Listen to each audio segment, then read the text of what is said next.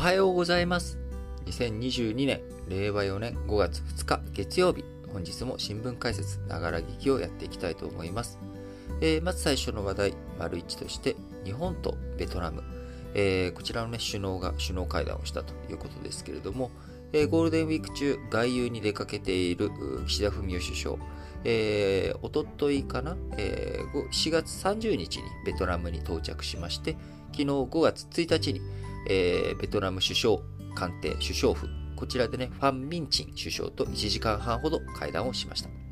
その会談にの中では、ロシアによるウクライナ侵攻に関して、核兵器や化学兵器など大量破壊兵器による威嚇や使用、民間人や民間施設への攻撃に反対する考えで一致をしました。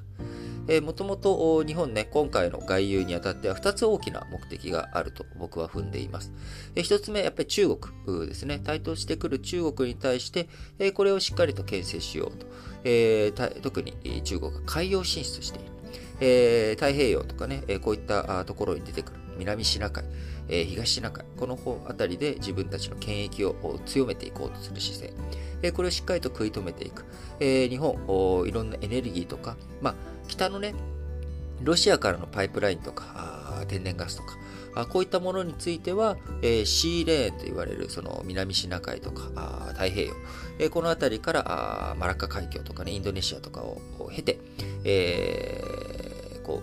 う輸入していく、輸入、あるいはま輸出する際とかにもね、えー、シーレーンっていうものがありますけれども、えー、これに依存しなくて、えー、こう輸入することができるルートというのが、あロシアしかない。しかし、そのロシアがウクライナ侵攻ということで、経済制裁を与えていかなければいけない。そうなってくると日本にとってますますシーレーンの防衛とかね、安定というもの、これが欠かせないということで、インド太平洋、これをちゃんと開かれた状態、誰かが牛耳るとか、あ一方的にね、え、ここは俺の領土だっていうふうに言わせない。え、そのためには、ま、やっぱりそこで現状変更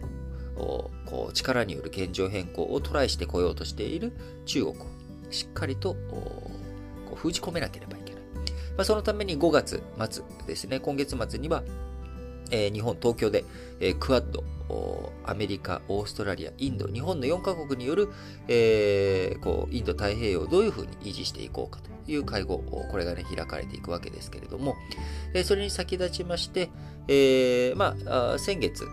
先先々月になっちゃうのかな、あの、インドに岸田文雄首相行きましたし、えー、で、そのクアッドの枠組みは5月末に開かれるということになるので、えー、今回、えー、ベトナムとかインドネシアとか、こういった国々を行く。えー、そして、それと同時にですね、あのー、ゴールデンウィーク後半には、えー、林義正外務大臣がフィジーとかパラオとか太平洋のね、えー、国々に行って、え、日本との連携を強めていこうという、まあ、こういった外交を展開しているということで、まあ、一つ目の大きな目的っていうのが、中国による海洋進出。これを食い止めていく。えーまあ、食い止めると、うん、言うとね、あれ、まあそうですね、海洋進出を食い止めるというよりかは、まあ、あの自分たちの権益を強めていこう、侵害させていこう、えー、そういったね、相手の権利を侵害してでも自分たちの権益を伸ばしていこうという、えー、中国の姿勢に対して、えー、断固として反対していくぞというところですね。えー、これに対してはこの危機感というものはベトナムとかインドネシアとか、まあ、今回訪問しませんけれども、えー、フィリピンとかあ、そういった国々も持っているというところですけれども、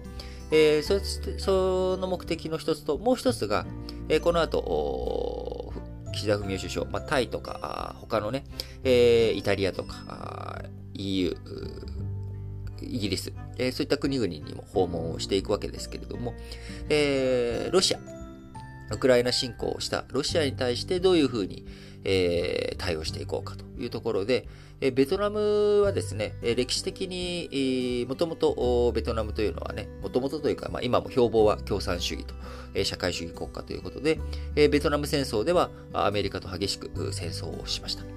えそしてそのベトナム戦争が終わった後には、中越戦争といって、まあ、あの中国とベトナムでの戦争があったんですよね。えそういったことから、当時の後ろ盾として、えあるいは武器の輸入とかね、えそういったことができる国がソ連しかいなかったと。大きい強国として。え、なので、え、ソ連、え、その後のロシア製というもの、武器、こちらをね、非常に受け取ってきたという歴史的な流れもあり、えなかなか、えロシアに対してね、強硬な姿勢を取らないということになっており、え国連総会での対ロシア非難決議、えこちらベトナム棄権をしたりとかですね、えロシアの国連人権理事会の資格停止決議には反対をしたりということをしています。えこういった中、あ今ね、えロシアに対する経済制裁というもの、え先進諸国、日本を含めたね、え先進諸国、欧米諸国と日本、韓国、オーストラリア、シンガポールとかね、えこういった国に経済制裁をする国々が限られてしまっている。えそういった状況の中、なんとかロシア側にね、えから少しでもこちら側にこう諸国を引っ張っていきたいということもあり、えー、対ロシアに対してね、しっかりとこっち側に来てよというお願いをする上で、えー、各国を巡っているということにもなります。で、えーまあ、なので今回の日越首脳会合の会談の中では、えー、ウクライナ侵攻に関して、まあ、あのベトナムとしても非難できるところを一緒に、えー、日本と一緒にね、非難するということで、まあ、あのロシアの立場がどうであれ、あの、ロシアがね、えー、ウクライナに攻め込むっていうことが正しいことだろうが、悪いことだろうが、えー、どちらの前提に立とうとも、核兵器を使うとか、化学兵器を使う。えこういった大量破壊兵器を、えー、威嚇とかね、使うっていうこととか、民間人に対して攻撃するよっていうこと。これは、どんな理屈があろうが否定されるべきことだと。いうことで、えー、ベトナムとしてはですね、えー、これだったらまあ日本とも一緒に行っていけるということで、え、しっかりとまあ、こちらについて強調して話をしたということになります。